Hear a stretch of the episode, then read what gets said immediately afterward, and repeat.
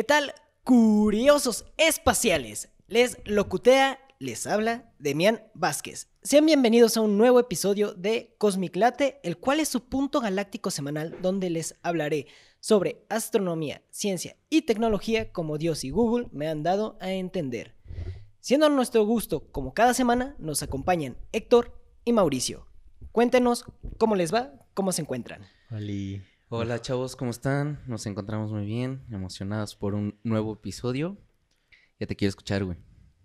¿Qué nos Yo traes hoy? A ver qué Yo, mamada. también ya me quiero Yo también- escuchar. yo Llevo también toda deseo la escuchar. semana esperando escuchar mi voz. entonces, No, no, no, evidentemente deseo escucharlos ustedes, venga. que estás en nuestros oídos. Pues, empecemos. Nuestro vecindario puede ser un lugar muy caótico o muy tranquilo, pero si nos damos el tiempo y, obsa- y sabemos observar, podremos descubrir cosas interesantes o nuevas. Evidentemente, hoy les hablaré de nuestro vecindario, el sistema solar. Su amigable vecino, el hombre araña. el vecindario del sistema solar. ¿Quién sería Doña Florinda en, el, Guau, ve- cabrón. en el vecindario del sistema La Tierra, güey. solar? Ese sería Kiko, güey. La Ah, Tierra sí, es cierto, Kiko, güey. Pues de hecho ahorita no nos vamos a enfocar tanto en nuestro sistema planetario, nos vamos a enfocar en el sistema solar. Sí quería como enfocarme en el sistema planetario, pero empecé a investigar del tema y dije como de fuck, esto me va a llevar dos horas hablarlo con todo y del Y- sistema planetario. Y para los que somos ignorantes, ¿cuál es la diferencia entre un sistema solar y un sistema planetario? Ahí vamos. Ah, venga. Ahí Venga, vamos porque a- justamente era la duda que yo tenía y decía, pues qué pedo, güey. Exacto, vamos a darnos grasa el día de hoy. Espérenlo la siguiente semana. Spoileándonos. Para iniciar, existen dos tipos de sistema. El sistema estelar, que consta de estrellas girando alrededor de una estrella más grande, formando sistemas binarios o sistemas múltiples. Un sistema binario es como el Sol y la Luna. Mm, sí. El Sol y la Luna. Bueno, un sistema binario energía. sería este sistema donde, como te digo, Punto una bolita. estrella... ¿Ma? No, no, no, dale, dale. Como una estrella orbitando a, un- a otra estrella. Eso es un sistema de, de dos cuerpos celestes, nada más. O Por sea, eso dos se llama estrellas. binario. Ajá. Pero no es. O sea, dos estrellas. La Tierra en este caso no es una estrella, es un planeta. Así es. Ok, entonces no aplica. no aplica. Y los sistemas múltiples, que ya sería una estrella, bueno, dos estrellas girando alrededor de una estrella más grande, o pueden ser tres, o pueden ser cuatro, existen. Pero ya no es binario. Ya No, sería... múltiple. Múltiple. Nuestro sistema solar es un sistema planetario, ya que está ligado gravitacionalmente a un conjunto de objetos astronómicos que giran de forma directa o indirecta en una órbita alrededor de, únic- de una única estrella conocida con el nombre de el Sol. Y no, no estamos hablando de Luis Miguel. Lástima. Bueno, hasta aquí la dejamos. Yo me retiro. No me interesa más el Si no es de Luis Miguel, no me interesa. No quiero hablar de esto más. Pero entonces, sí estamos hablando de que nuestro sistema solar es un sistema múltiple, Este es un sistema planetario. planetario. Estrellas, planetas Ajá. Y, y, eh, demás cuerpos y celestes. demás cuerpos celestes. Ok, perfecto. Como satélites, ¿no? Como la luna. Ah, ahí sí sería como el- la luna orbitando alrededor del- de, De la, la Tierra. Tierra. Ajá. O, bueno, sí, me pareció haber entendido, pero cuando dices cuerpo celeste, ¿a qué te refieres en, en sí? Un Ahí cuerpazo. vamos. Un cuerpo que dices, no mames, pack". cayó del cielo, güey. y cayó de cara, pero qué cuerpo. La cara no, pero el cuerpo, uff. bueno, ahorita vamos a ver cómo se dividen estos cuerpos celestes Va. que caen de cara. Bueno, este sol está dentro de la categoría de enana amarilla. ¿Ok? Existen las enanas rojas, pero eso ya es una evolución. Bueno, enanas amarillas, enan- enanas rojas. y Blancas también hay. ¿no? También blancas, pero eso ya es la evolución de las estrellas. Ah, claro, porque mueren varias veces, ¿no? Así es, y se van deshaciendo de, de material que van quemando. Entonces, por ejemplo, el más principal o el más básico sería nuestra estrella amarilla. Es la nuestro sol. Es ¿Es como la la, primera? más joven, Ok, ah, perfecto. Pero Ah, ahí es vamos. Una bebecita. Y todos dicen que ya se va a morir, güey. Les toma millones de años, ¿no? Sí, pero ahí vamos. El Sol concentra el 99.86% de la masa de nuestro sistema planetario. ¿El y cuánto? El 99.86%. O sea, Es un agujero negro, güey. teóricamente, No, no. te vas acercando al sol. Mucho antes, bueno, suponiendo que no te incineras, pero mucho antes de morir quemado, más bien simplemente te absorbe como un puto imán de cuán Te masivo podría. es. Pues sí. ay, y, eh, sí y no, dependiendo qué tan cerca estés. Por ejemplo, ¿podría haber una espaguetización? No. Ok. Eso es eh, característico únicamente de los agujeros negros. Ok, perfecto. Pero bueno, y el restante de la masa se concentra entre ocho, entre ocho planetas cuya órbitas son prácticamente circulares y transitan dentro de un disco casi llano llamado plano elíptico. Que es Plano como elíptico. el movimiento de traslación, ¿no? Que Ajá. hace la Tierra. Sí, de todos los que hace planetas. un año, ¿no? Ajá, exacto, pero evidentemente entre más retirados estén los planetas, más tardan en dar esa vuelta alrededor del Sol. Sí. O sea, los más cercanos tardan menos, por Así supuesto, los más lejanos tardan más. Ah, Así entonces, es. por ejemplo, Mercurio tiene años más cortos. O Sí. sea, da vueltas al Sol más rápido. Sí, y si no me falla, consta de 58 días, un año en Mercurio. Ah, no mames. Ay, no mames. Qué buen dato, cabrón. Como vida de perro, ¿no? Güey. Es como... 100 años, güey, en Ah, corto, güey. sí. Sí, por No eso, mames. por eso quería enfocarme primero en nuestro sistema solar como un Como todo. Para que entendamos antes, qué rollo. ajá, antes de entrar a los planetas. Sí, perfecto, tú date, güey. Los astrónomos clasifican los planetas y demás cuerpos de nuestro sistema solar en tres categorías. Primera categoría. Un planeta solar es un cuerpo celeste que está en órbita alrededor del Sol, con masa suficiente para tener gravedad propia. Los planetas tienen forma redonda y han despejado las inmediaciones de su órbita. Nuestro sistema solar tiene cuatro planetas terrestres o interiores, los cuales son Mercurio, Venus, Tierra y Marte.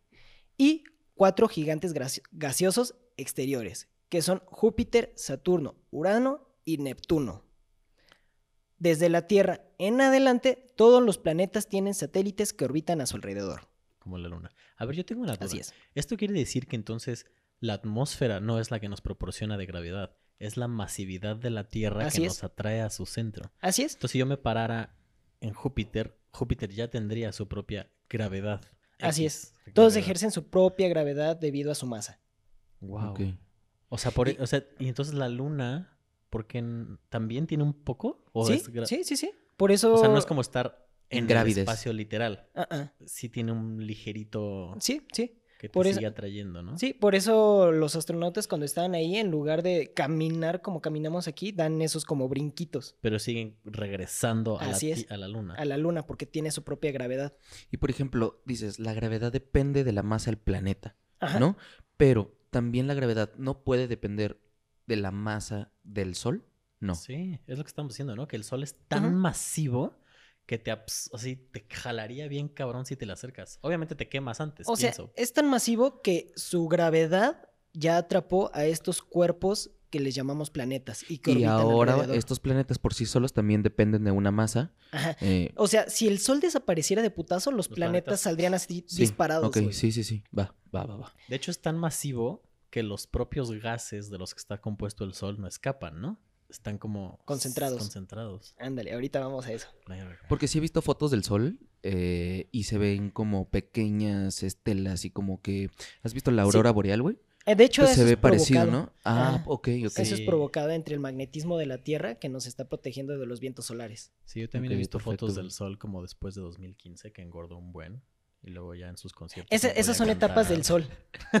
Son las etapas del Sol, güey. Ah, ya, qué pendejo, ya entendí, Que se güey. veía bien drogado a ver sus conciertos. Ese es el, el pedo de brillar tanto. es que su masividad fue Esta- como- Creció, güey. Y se pudo dar grasa a lo que quiso. Segunda categoría. Un planeta enano. Es un cuerpo celeste en órbita alrededor del Sol, con suficiente masa para tener forma esférica, pero no la necesaria para haber despejado las inmediaciones de su órbita. Estos son Plutón, hasta hace poco cata- catalogado como planeta, Ceres, antes de ser considerado el mayor, el mayor de los asteroides, Ma- Makemake, Eris y Uamea, de momento. ¿Te, sa- ¿te acuerdas o sabes en qué año fue lo de Plutón? Que dijeron que ya no era planeta. Es Porque que... Yo me acuerdo que era un niño Ajá. y fue como la primera vez que dije como... Fue como en el como 2011, ¿no? Esto es algo que literalmente redefine como todo. Sí, y Y eso fue culpa de Neil deGrasse Grayson. O sea, pero, ajá, pero yo me acuerdo que era niño y dije como, wow, o sea, literalmente estoy viviendo como algo muy cabrón. Es algo que va a quedar como en los libros. Sí. Pero ¿quién es Steve Grayson o ese Es un astrofísico. Ok. Y él se encargó de, de decir como de, De no, este a la verga a es... Plutón. Ajá, este es muy pequeño para ser considerado planeta. Entonces, hoy en día no está considerado como planeta. Ah, ah. No. Ok, perfecto. Pero esto quiere decir que hay objetos, cuerpos celestes como Ajá. Plutón, que por más que no son un planeta, sí giran en Alrededor una órbita del Sol. alrededor del Y Sol. tienen Ajá. una gravedad. Entonces podría haber más. Así es, hay más. Son de los que te acabo de, de mencionar. Maque. Sí, Claro, así ya, es. ya, ya, ya. O sea, si contáramos ahí como planetas, tendríamos en total como unos, ¿qué te gusta? putero. ¿11? ¿12? Más o menos. Pero vamos siguiendo. Va, va, va. Ok, ok. Tercera categoría. Todos los demás objetos que orbi- orbitan alrededor del Sol son considerados colectivamente como cuerpos pequeños del sistema solar. En esta categoría se incluyen los asteroides con formas irregulares, la mayoría en el cinturón de, as- cinturón de asteroides entre Marte y Júpiter. Los objetos del cinturón de Kuiper, los cometas helados de la nube de Oort y los meteo- meteoroides que tienen menos de 50 metros de diámetro. ¿Meteoroides? Ajá, O sea, unos chiquititos, chiquititos. super ¿Cuántos cherries. son 50 metros? Como de donde empieza el estudio a donde acaba el patio. No, no, ¿qué te gusta? No mames, yo creo que es todo. Tal vez del tamaño de la parroquia. Como del el ancho de la planta. ¿No podría ser como del Pues- tamaño de todo el centro San Miguel, güey? O sea, porque para dimensionar. No, yo creo que sí, Nah, más o menos el es tamaño de la parroquia, un poquito más chaparro. Ok. Ah, de altura, dices. Ajá, o sea, imagínate. Eh, eso es. es Eso de consider- diámetro, güey. ¿Cómo dijiste? ¿Meteo qué? Me Meteoroides. ¿Lo puedo buscar? A ver, es un meteoroide, pero este meteoroide es considerado un cuerpo celeste. Así es. Ahora, ¿un meteorito no es considerado un cuerpo celeste o también? Es que esos ya son como residuos de cometas y todo de lo que van pasando, que van girando alrededor del Sol. Y de hecho, un ejemplo muy claro podría ser el cometa Halley. El que. uh, Eso Ah. es un. Eso es, ese cometa tiene una órbita con el, con el Sol. Entonces, conforme se va acercando, se va descomponiendo. Porque es un, un, un cuerpo congelado. Más adelante voy a hablar de eso. Ok, güey, ok, cabrón, no mames. Qué cabrón, güey. Pues bueno, el Sol es el único cuerpo celeste del sistema solar que emite luz propia, debido a la fusión termonuclear del hidrógeno y su transformación en helio en su núcleo. ¿Cómo vamos con la búsqueda? No encontré un carajo. Me gustaría tomarme más el tiempo para esto, pero está más interesante el tema. bueno, entonces, con la investigación fallida, ah, te creas. El sistema solar se formó hace unos 4.600 millones de años a partir del colapso gravitatorio de una nube molecular. El material residual originó un disco circunstelar protoplanetario en el que ocurrieron los procesos físicos que llevaron a la formación de los planetas. Esta nube tenía varios años luz de diámetro y probablemente dio a luz a varias estrellas. Más o menos me imagino que esto fue como una como una co- como una supernova estelar. Explotó y de ahí originó como como les menciono varias estrellas en la cual está nuestro sol. Y de ahí el sol al hacer su, su fusión termonuclear empezó a jalar los cuerpos más masivos dando origen a nuestros planetas. Los que estaban más cerca. Ajá, como como una como una como que los fue amasando a Exacto, partir de su gravedad. O sea, fue amasando varios cuerpos celestes, como varios meteoroides que dices, ¿no? Porque entonces un planeta es como una, una piedra gigante y luego. Como una luego- bola de nieve.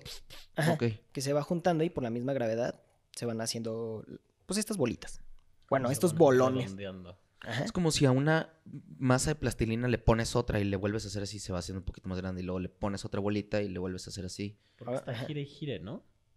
Sí, Esta- sí, sí. Es también por esto, este, este fenómeno de rotación por el que dentro de la misma Tierra las capas tectónicas se mueven. Es como una fuerza centrífuga que las está agitando constantemente. Pues sí, como se si podría considerar. en una licuadora, ¿no? Entonces Pangea se, se movió hasta que ahorita estamos así Sí. y tal vez en millones de años pues va a tener otra forma. y Tal otra vez, forma, tal y vez, otra forma. ándale, sí, sí, sí. Pero tal vez eso ya es como un poco más este de nuestros. ¿Cómo se le podría llamar? Geográficamente hablando, como de, de su composición, de cómo se va moviendo todo entre la, la- el magma y todo eso. Ujú. Entonces, yo creo que eso tiene que ver más con la geografía de nuestro planeta. Pues es que si- pues es que está en constante cambio, ¿no? Por ejemplo, aplica para todo. Por ejemplo, lo de otra vez hablábamos del fenómeno de la entropía, del caos. ¿no? Y justamente pues va eh, de alguna manera con el tiempo ordenando eh, conforme a mejor le convenga, ¿no? Sí. Su De hecho, de hecho, ¿saben que también en la luna existen los lunamotos? ¿Qué es eso? como terremotos lunares. Ah, o sea, Ah, también no. hay placas tectónicas. O tiene un núcleo, supongo, ¿no? Que no Mm, está hirviendo, pero. pero es más, más ligero, más liviano. ¿Esto Y- y- sucede del lado del que no se ve de la luna? No, no, ¿O no, en general. Sí, sí, sí, pues es, es, un una esfera, ¿no? Ajá. Ajá. Nada más que son más, más ligeros. Es que hay una parte oculta, ¿no? Ujú. Que Sí. todavía no. Ah, ya llegaron los chinos, hijos de su ¿Ah, madre. neta? Ya. ¿A la parte oscura de la luna, güey? En un satélite llegaron y lograron aterrizarlo. Ya, hasta venden los pedacitos en Miniso. A 20 pesos. Lleve su piedra lunar. No mames, están bien caras esas madres. Rápidamente, justo ahorita que hablaban de lo de la entropía, y empecé a pensarlo jun- junto con tu tema desde el inicio, que entonces, o sea, ¿qué tan real o irreal es la posibilidad de que en algún momento el universo cese, sabiendo que hay tantos millones de estrellas que pueden explotar y explotar y explotar y explotar y siempre se van a seguir creando nuevos metales y nuevos gases y se van a seguir haciendo El detalle aquí es que en un momento todo se va a enfriar. Todo puede morir. Y ese es otro tema. La vida Y no humana como la O conocemos, sea, cuando ¿no? la Ajá. última pinche. ¿Cuál es la última muerte? La enana roja. No, no, sería enana pues, como enana blanca. Que o cuando la las- última enana blanca fallezca, ya no va a haber energía en el universo. Es decir, ya no va a haber calor, ya no va a haber movimiento. Y literalmente va a ser oficialmente el Su muerte. fin del. Pero es que ahí entra otra teoría que se llama la teoría de Némesis, pero ese es otro tema del que vamos a hablar, que esa es la muerte universal. Pero no mames, güey, qué cabrón, güey. Es que yo no puedo concebir la idea de que en algún momento se puedan terminar estas masas, estas enanas, güey. Imagínate los años que nos faltan, güey. Sí, o sea, que- sí, bueno, es van que- a pasar billones de años después de que la humanidad termine. uno seguido de 69, cero. Ajá, seguramente. Para que, pues por ahí luego les dejamos el link de un video que te mandé muy interesante, Ah, sí. que es como un Eso- fast forward de las predicciones que se hacen respecto al universo Ajá. y es desde nuestros días hasta el fin del universo. Pero literalmente es como, en el primer segundo la humanidad se acaba Así y para es. eso faltan millones de años, ¿no? Entonces es como todo lo que va a pasar y Claro. todas las estrellas que van a existir, dejar de existir y volver a existir. Y es como, sí está muy cabrón. Sí. De- después les traigo un tema sobre las estrellas, está Me chido. late, porque late. también, no sé, como dices, faltan millones de años y, este, y son muchas teorías. Pero bueno, continuemos. Como es normal en las nubes moleculares, consistía principalmente de hidrógeno, algo de helio y pequeñas cantidades de elementos pesados surgidos de previas generaciones estelares. El sistema solar se ubica en la actualidad en la nube interestelar local, que se halla en la burbuja local del brazo de Orión, de la galaxia, galaxia espiral Vía Láctea, a unos 28.000 años luz del centro de esta. Entonces la Vía Láctea es esta espiral que mencionas, que Ajá. tiene diferentes zonas. Ajá, así Nosotros es. no estamos al centro de la Vía Láctea. No, nos faltan muchísimo, muchísimo tiempo 28 mil años luz. para llegar al centro. Ah, o sea, estamos viajando hacia el centro. Sí, y ahorita les voy a contar también de eso. Y ahí, el que, o sea, ¿pasa algo, güey? ¿Va a pasar algo? En el centro. Ya vamos Llega a morir. Jehová, finalmente desciende. ¿Sabes cómo me imaginé? Como, como, como cuando estás justamente en el, en el mero ojo del huracán, güey. Ya ves que desde lejos puedes, eh, o sea, se ve como la, La espiral. el espiral y justamente en medio no hay nada. Y justamente dicen que si te paras en medio no te pasa nada, güey. Pues tal vez te pasa como en Soul, ¿no? Ya que llegas al, al antes después. Cabrón. Chinga. Los Al- planetas y los asteroides orbitan alrededor del Sol aproximadamente en un mismo plano y siguiendo órbitas elípticas, en sentido antihorario, si se observa desde el polo norte del Sol. Aunque hay algunas excepciones, como el cometa Halley, que gira en sentido, en sentido horario. Oye, güey, mm, ¿tendrá algo que ver el tipo de rotaciones eh, para que cuando alguien inventó el reloj, me imagino que tuvo que haber dicho, a ver, gira para la derecha o gira para la izquierda, güey? Yo creo que ahí tiene que ver mucho el reloj de Sol. Tiene que, sí, es justamente mi pregunta, ¿se relaciona justamente eh, con... No sé si se relacione muy directamente, yo creo que ya es mucho como el sentido al que gira el nuestro planeta. Ok, Pero esa es una especulación mía. ok. Qué loco, nunca me había puesto sea, a pensar de que ocurre. alguien que se inventó un reloj dijo, ¿para qué lado tiene que girar? Ándale, ¿verdad? Pero bueno, como que siempre asociamos la derecha como con avanzar, ¿no? Puede ser, pero igual si ves un reloj de, de sol, igual gira hacia ese sentido. Y yo quiero que... Es que en primaria hice un experimento así, entonces... Y Yo entonces- quiero- Y ese no era modificable porque solo tenemos un sol, ¿no? Entonces era como- Sí, el pedo ya era cuando te atrasaban o te adelantaban una hora. Más bien los relojes del sol son distintos por debajo del ecuador, ¿no?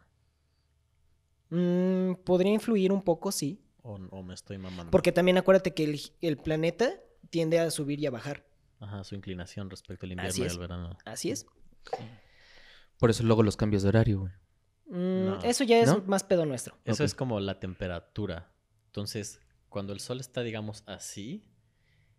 Es, es, por ejemplo, el- la explicación perfecta es como cuando Noruega o Islandia tienen días enteros sin noche y noches enteras sin día. Porque cuando el planeta gira así y el sol está acá, Claro, nunca les da Claro. sombra. claro, claro. En cambio, cuando gira hacia acá y para nosotros es el invierno, ellos tienen día, noches enteras sin luz porque nunca les va a dar el sol. claro.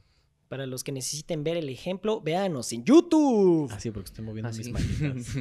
Es muy didáctico este programa. La próxima vez vamos a traer cubitos de colores. No, y fíjate Y que estaría globos. un chido pinche pizarrón aquí atrás, güey. Con dibujos para que nos fueras explicando y dibujando ahí. Como Profesor, maestro. Maestro, el pinche Julio profe, ¿Puedo ir güey. al baño? De Mian Profe. Próximamente. Venga. Tras 50 millones de años, la densidad del hidrógeno y la presión en el centro de la protoestrella se hicieron tan grandes que comenzó la fusión termonuclear. La temperatura, la velocidad de reacción, la presión y la densidad aumentaron hasta alcanzar el equilibrio hidroestático. La presión térmica igualó la fuerza de la gravedad. ¿Cómo? La presión térmica igualó la fuerza de la gravedad. No, no, no. E- El equilibrio hidroestático es eso, que la presión térmica igualó a la fuerza de gravedad del Sol. Ok. Eso es el equilibrio hidroestático. No entiendo presión térmica, pero supongo que nos vamos a meter en otras cosas, ¿no? Sí, sí, sí, pero es eso, o sea, como por su masa logró hacer como ese intercambio entre el hidrógeno y el helio y empezó esa fusión nuclear. Ah, Y se perfecto. encendió en llamas, güey. Perfecto, perfecto, güey. Me queda claro. Y de hecho, eso tiene que ver mucho con Júpiter, que también es un planeta gaseoso y que estuvo a punto de ser estrella, pero su, su gravedad no igualó a esa presión hidroestática y y no explotó. Bueno, No se encendió. No se encendió. ¿Nos hubiéramos quemado si Júpiter fuera estrella? ¿Sería nos hubiera- caliente? Mm, sí, y nos hubiera cambiado nuestro mm, punto, bueno, sí es punto, ¿Punto habitable. orbital? Ah, ok. No, no está- habitable. Ok, ok, ok.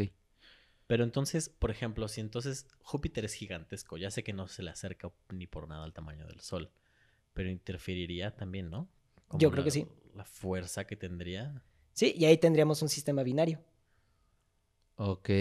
Una estrella Entonces orbitando otra estrella, güey. Dos soles y haríamos como un, un ocho un ocho así. ¿no? Ah, no Yo sé- mames, un infinito, güey. Yo sé, no, eso no creo que pase. Bueno, sí, creo que sí, podría pasar. Pendejo. Pero, pero Cállate. yo sé Pero que no has visto chido. Star Wars, pero sería como Tatooine, que tenía sus, sus tres soles o dos soles, no me acuerdo. Y giraban alrededor de, de los tres. Eh, Tatooine giraba alrededor de los dos. Ah, ok. Bueno, O sea, se hacía el 8, güey, entre los otros dos soles. No, como que solo estaban dos y les hacía así, ¿no? ajá, Ah, les daba ok. la vuelta. Ok, ok, ok. Ahí el más bien, no, que no. Todos tenían como días muy largos y noches muy cortas. En el, sí, sí. Pues ya lo había dicho Joaquín Sabina. 19 días y 500 noches, cabrón. Se refería a este pedo, Se refería a Es que había Noruega, visto Star. Wars. Fue a Noruega. Bueno, tras 50 millones de años, la densidad del hidrógeno y la presión del centro de la protoestrella se hicieron tan grandes que comenzó la fusión nuclear. La temperatura, la velocidad. Ah, eso ya lo había leído, ¿no? ¿O no? La temperatura, la velocidad de reacción. Sí, cierto, la presión. Sí, sí, el equilibrio hidrostático. una, discul- una disculpa a todos los que nos escuchan. En ese momento, el Sol entró en la secuencia principal. El tiempo que estará en la secuencia principal será de unos 10 mil millones de años, en comparación a todas las fases previas al encendido termonuclear, que duraron unos 2 mil millones de años.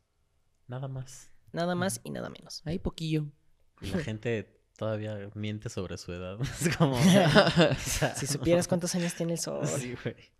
Es como el típico, ahorita voy. ahorita llego.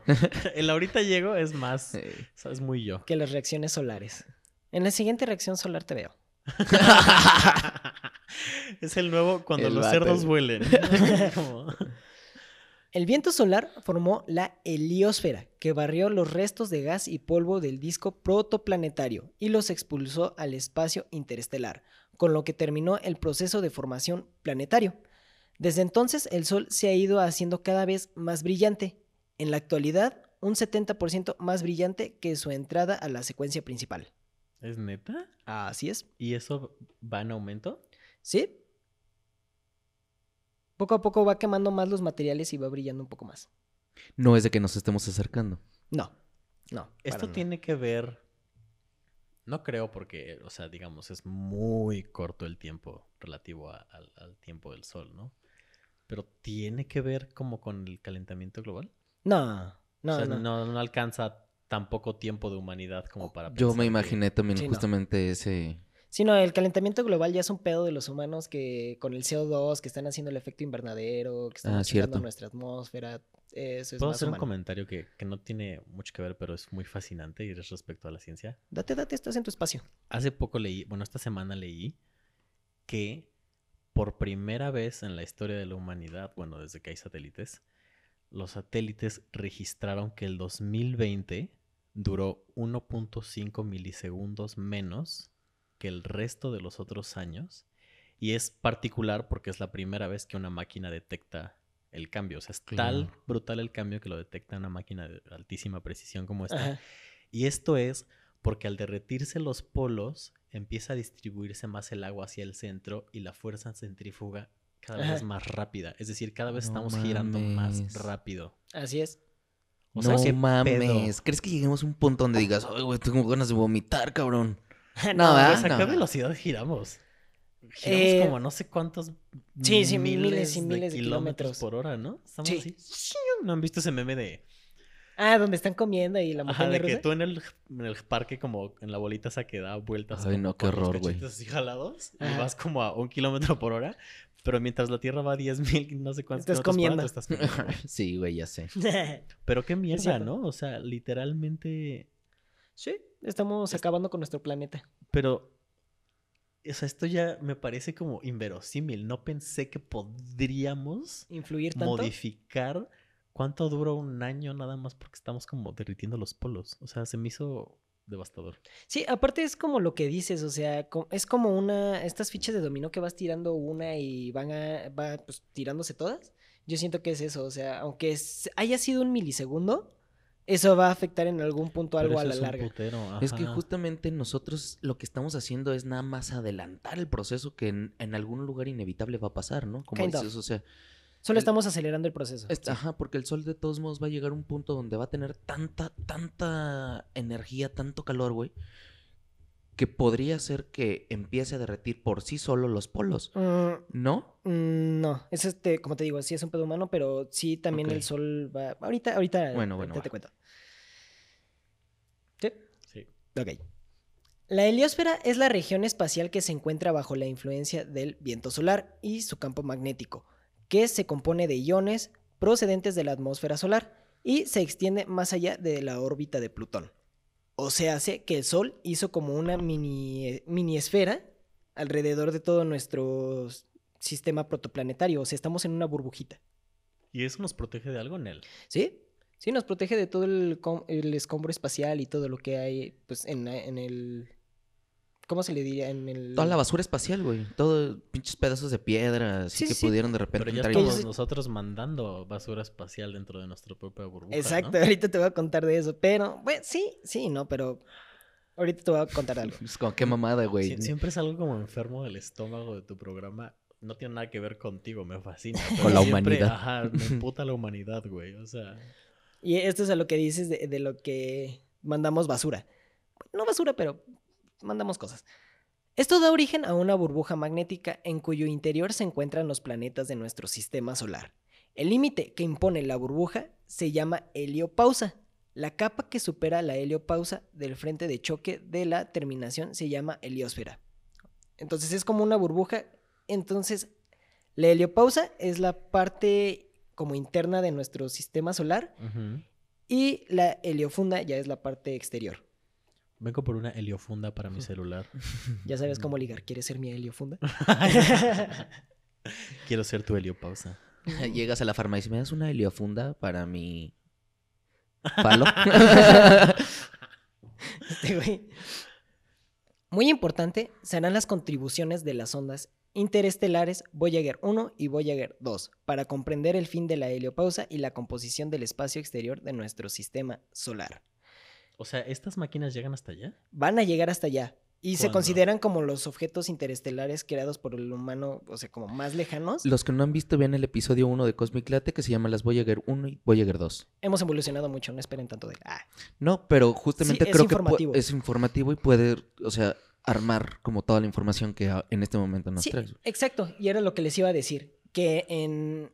son objetos como interestelares porque sí es lo, lo que hemos creado y que está más lejos, pero aún para que sean interestelares les faltan miles y millones de años. Bueno, tal vez unos 300 mil años. Sí, o sea, a fin de O cuentas, sea, en es un 300 putero. mil años van a estar llegando. Es que sí es, o sea, la, la fuerza de es- del sol que hace esta burbuja es falta, es un chingo. Es un, un chingo, un chingo. Ok, sí, pues obviamente. Tal vez no 300 mil, tal vez 30 mil, pero pues, o sea, es un putero de tiempo. No, y claro Ay, que, por ahorita. ejemplo, o sea, esto que dices es, es como una aproximación teórica con bases científicas, ¿no? Por supuesto. Pero sigue siendo pues, especulación y teoría. Pienso que dentro de tantos años puede haber tantos, tantas cosas que pueden cambiar que esto que tal vez nos estás platicando en este momento cambie. ¿no? cambiar. Ajá. Sí, tal vez tengamos como ya Wi-Fi universal y mandemos como Wi-Fi una implantado en nuestro ajá, cerebro. Ni siquiera tendríamos que mandar un objeto físico. Ah, es que mi podríamos novia vive en una- Júpiter. Una señal Marte. que llegue y tome una foto y regrese y tomaría como un segundo. Imagínate, güey. Bendita sea la tecnología. Jiji. Sí. Un objeto, Bendita maldita, güey. de repente, ¿Cómo, cómo, cómo es esta frase? Es tu don, tu maldición, güey. Un, un, un don, una maldición, güey. Es un arma de doble filo. Es un arma de doble filo, güey. más o menos. Pues Son- bueno, mira, puedes ver tus imágenes educativas más rápido. Ándale, sí. Puedes sabes. aprender ciencia, astronomía, historia de México y psicología en internet gracias a la tecnología. A nivel universal, güey. A nivel universal con alcance inmediato. Un objeto transneptuniano o transneptúnico es cualquier objeto del sistema solar cuya órbita se ubica parcial o totalmente más allá de la órbita del planeta Neptuno. Y ahora vamos con el tema que estábamos platicando de, de cómo es el desplazamiento de los planetas y el Sol. Pero hay un nuevo modelo del sistema solar llamado modelo helicoidal, que sugiere que los planetas no giran en un plano fijo ni giran en elipses. Tampoco el Sol es estático. Se mueve a mucha velocidad. El sistema solar en conjunto viaja aproximadamente a 828 mil kilómetros por hora. Me Su encanta todo esto. puta. O sea, literalmente te, te da una impresión de lo vasto que es el universo, ¿no? Es como... Imagínate que viaja a esa velocidad de millones de años antes de que nosotros existiéramos y durante todo el tiempo que ha existido la humanidad. Y aún así no hemos llegado a ninguna puta parte. Sí, Así güey. es. Y, y es, Como... y era como lo que hablábamos, o sea, este, este, este nueva teoría es muy controversial entre los científicos, pero sí, como lo platicábamos hace rato, como que tiene sentido porque es como estamos viajando en esa espiral de nuestra Vía Láctea. Por Entonces ejemplo, sí sería así el desplazamiento como tal. yo vi, yo, o sea, no sé si es a lo que te estás refiriendo. Me parece que, o sea, con base a lo que estás diciendo, te puedo entender. Ayer justamente vi una, fos- una foto, güey, eh, de cómo funcionaba nuestro sistema solar y era más, más relacionado a esto que estás diciendo. Es decir, nosotros a veces pensamos que el Sol está aquí y entonces los planetas giran alrededor del Sol. Pero lo que sucede es que el Sol está en constante movimiento y entonces los planetas van girando así. Sí, ese es el modelo. Ok, perfecto, güey. Entonces está... Pero hablas también de que hay una teoría de que es helicoidal. Ajá. Es decir, que en vez de ser como un disco de vinil que Eh, sí. tiene que gira como en un plano Z y X, Ajá. gira en, en X, en Z y en Y. Ajá, así es. Es algo como así. Así Hace es. como a- así. Como una espiral. Sí, o sea, está muy Como con ondulación. perro, ajá, o sea, no es como Ajá. como dibujarlo, pues, así de que No, no, no. Eso es lo que nos enseñan en las escuelas, pero no. Y no, y, y, y, güey, o sea, es que también, no, piénsalo, güey. O sea, imagínate un niño, güey, que tú le dices, no, güey, a ver. tiene, tiene que ser fácil la transmisión de. de Es lo que platicábamos punto, ¿no? en las historias. No, en, en la de Pienso cuentos. que por eso también es fascinante todo lo que hablamos en los tres programas, porque como que le indagamos más a conceptos que todos como que vagamente ya teníamos, Claro. pero es como, no. O sea, sí, pero no. Ajá. sí, pero más no tanto. Sí, pero más no tanto, güey. Exacto. El Sol y los ocho planetas se desplazan a lo largo de la Vía Láctea. Los planetas giran como hélices arremolinándose en torno al Sol. Según aproximaciones científicas, el sistema solar completa una vuelta alrededor de la galaxia en, 20 en 225 millones de años. No mames. Sí. Y eso ya ha pasado, sí, ¿no? Ya. O sea, la última vez que se podría decir que es- pasamos por donde estamos ahorita, los dinosaurios habitaban la Tierra. Qué chido, la próxima vez va a haber una nueva especie. Espérenlo. Ojalá, güey. Dejando ahí los remanentes espaciales. Entonces, este movimiento que hace poético. toda la, todo nuestro sistema también es Sí, alrededor de un la, circuito, no es una línea infinita. alrededor de la Vía Láctea, acercándonos al centro. Porque Estamos en el como centro de la- cayendo inevitablemente. Estamos viajando hacia el centro. Es como Es que si esas es un cosas elipse- del teletón que les avientas una monedita y hacen así. Claro, güey.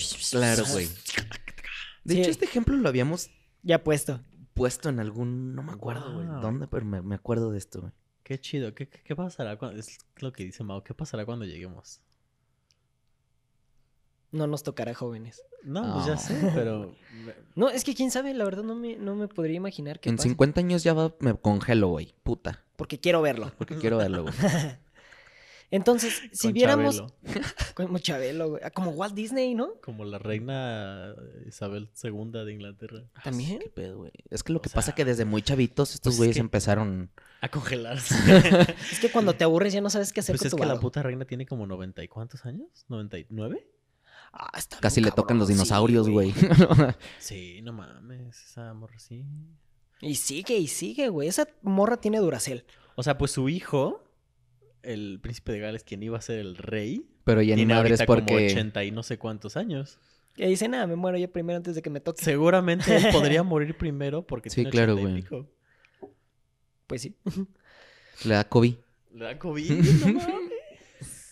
Entonces, si viéramos cómo se mueve el sistema solar junto con los planetas en la galaxia, veríamos que el Sol avanza como si fuera un cometa y los planetas girando dentro de, un, de ella en una forma elíptica, todos en un plano. Pero en un plano no. no, no, plano. no, o sea, Ajá, no, plano. no literal. plano del sistema solar, sino en un sistema plano dentro de la Vía Láctea. En un plano cartesiano, más bien, entonces, Por eso. ¿no? Ajá. Sí. Mira, güey, pinche de carta. Pinche de carta, ¿hasta dónde llegó? Para culminar, el sistema solar continuará más o menos como lo conocemos hasta que todo el hidrógeno del núcleo del Sol se haya convertido en helio, situación que tendrá lugar dentro de 5 mil, mil millones de años. Esto marcará el final de la estancia del Sol en la secuencia principal y en ese momento el núcleo colapsará y la producción de energía será mucho mayor que en la presente. Las capas exteriores se expandirán unas 260 veces su diámetro actual, por lo que se convertirá en una gigante roja. Y de tanto helio, vamos. no mames. Deberíamos hacer un programa con unos globos de helio aquí, como. Ya explotó la enana roja. Se espera que el Sol en expansión vaporice a Mercurio y a Venus y vuelva a la Tierra inhabitable al mover la zona de habita- habitabilidad más allá de la órbita de Marte. Por último, el núcleo estará lo bastante caliente para fusionar el, hielo- el helio. El Sol se quemará durante una fracción de tiempo que estuvo quemando el hidrógeno. El Sol no tiene la suficiente masa para comenzar la fusión de elementos pesados, por lo que las reacciones nucleares en su núcleo disminuirán. Las capas exteriores se perderán en el espacio en forma de nebulosa planetaria, devolviendo parte del material con el que se formó el Sol, enriqueciendo con elementos pesados como el carbono el medio interestelar y dejando atrás una enana blanca con la mitad de la masa original del Sol y el tamaño de la Tierra. Un objeto extraordinariamente denso. Sí, estaba viendo que las enanas blancas son tan densas que algo así como Una- puedes meter la masa del monte Everest como en una taza de café, ¿no? Ajá. Es súper densa. Es como Muy, lo muy más pesado. denso del mundo. Guau, güey. Es un putaxio, güey. Y así Sí. es como culminará nuestro vecindario, el sistema solar. Jóvenes, ¿qué les pareció? Me pareció muy chingón, güey. Y quiero hacer énfasis en esto que me, me parece increíble, que es la zona habitable, güey. ¿Ah, ¿Sabes? sí? O sea, ¿has escuchado hablar del timing? Mm, O sea, este concepto del timing ¿qué es? es, por ejemplo, en el tenis, ¿no? Eh, tienes que tener timing para pegarle la bola. Es pegarle a la pelota en el momento justo, Ah, ya. en, en el, justo en el lugar adecuado, ¿sabes? O sea, no le puedes pegar ni más atrás ni más adelante. Tiene que ser justo aquí. Timing. en el momento. Como Para esas que la- fotos que las tomas en el momento justo y entonces es una mamada. Exacto, güey. Entonces, ¿cómo, cómo se di- tuvieron que haber dado las cosas? Condiciones. Las condiciones para que justamente dijeras, pum, punto habitable, güey. Entropía, güey. Entropía, güey. Y de hecho, esta zona habitable también eh, se sugiere que en Marte un tiempo hubo vida. Y también era como la super zona habitable, güey. Mejor Y acabó. dicho. Y, acabó. Y pasó a, Ajá, acá, a la Tierra. la- Verga, güey. Ah, Pues a lo mejor es por esto, ¿no? Porque se va enfriando el sol. Entonces cada vez llega menos calor para... Esos son dejar ciclos que la solares. vida- Pero entonces cuando, por ejemplo, o sea, siguiendo esta, esta tónica, cuando deje la Tierra a lo mejor de ser el punto habitable, Será Venus. será Venus, por ejemplo, ¿no? O después de un tiempo será Venus, de aquí en lo que... Podría irse recorriendo, podría irse ajá, dependiendo Ah, de- del tamaño de, de cómo vaya reaccionando el sol. Pero para eso faltan Sí, sí, sí. miles y millones de años. Sí, Va. sí, obviamente. ¿no? Jóvenes, pues qué bueno que salieron extasiados de este capítulo. Los veo, los veo casi erectos. Ah. Y pues recuerden a seguir a eh, tres y medio punto estudio en Instagram, en Facebook, en Anchor, en, ¿en dónde más? En Spreaker. en Spreaker, en todo, Todo. en Y todos próximamente- lados, por favor, parísimo. Próximamente vamos a estar en iTunes Podcast. Este, por favor, escríbanos, mándenos comentarios de qué les gustaría que habláramos, sugerencias. Ujú, todo se vale. Y cuéntenos en qué proyectos andan ustedes. Pues también les recuerdo que pueden escuchar el Club de los Hostiles, el programa en donde yo les platico un poquito de historia de México y de sucesos importantes para aprender todo lo que no aprendimos en la escuela. Se pone chido. Y se pueden pasar también a la otra playlist que lleva por nombre El matiz de las palabras. Y ahí este, discutimos cuestiones psicológicas a partir de textos literarios y casos reales. Entonces, pues si les gustó, no este, se olviden de escuchar todos los episodios porque aparte estamos haciendo un micro universito. Este, hay Marvel relaciones. y sí, Marvel sí se queda pendejo. Pues Sí, bueno, para que entiendas todos los chistes, escucha todos los episodios. Te vas a cagar de risa. y pero una bueno. vez insultando a Marvel, nos despedimos. Hasta la próxima. Chinga tu madre, Iron Man. Chao.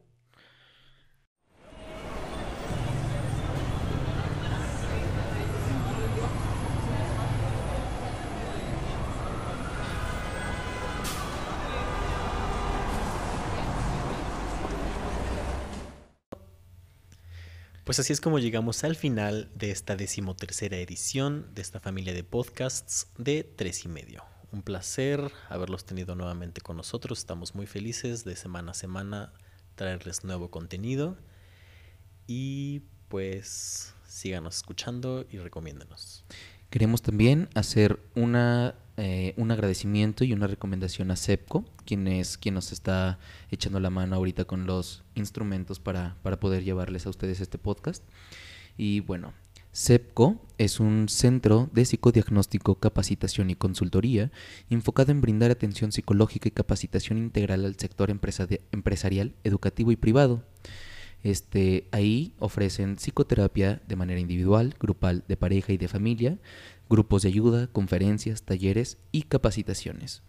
Además de cursos como trabajo en equipo, liderazgo, mejora continua, com- comunicación asertiva y creatividad y motivación. No Eh, duden en asistir. no duden en asistir. Ustedes los pueden contactar a los teléfonos de 415-566-4015. Y pues sin más, tampoco olvidar que esto es gracias a ustedes que nos sintonizan. Les mandamos un fuerte y caluroso abrazo a todos los que hacen posible que esto se esté desarrollando. Claro que sí, recuerden que si quieren mandar un saludo por ahí, También. déjenoslo en los comentarios. Nos encantaría escuchar todo lo que opinan acerca de nuestros programas. Y todo será mencionado. Un saludo a AMLO que tiene COVID. Saludos. Se resbaló con ese, ese plátano del chiste, ¿no? Él mismo, él solito se puso el plátano y él mismo se resbaló. Pero pues nada, yo creo que eso es todo y hasta la próxima. Hasta la próxima. Bye.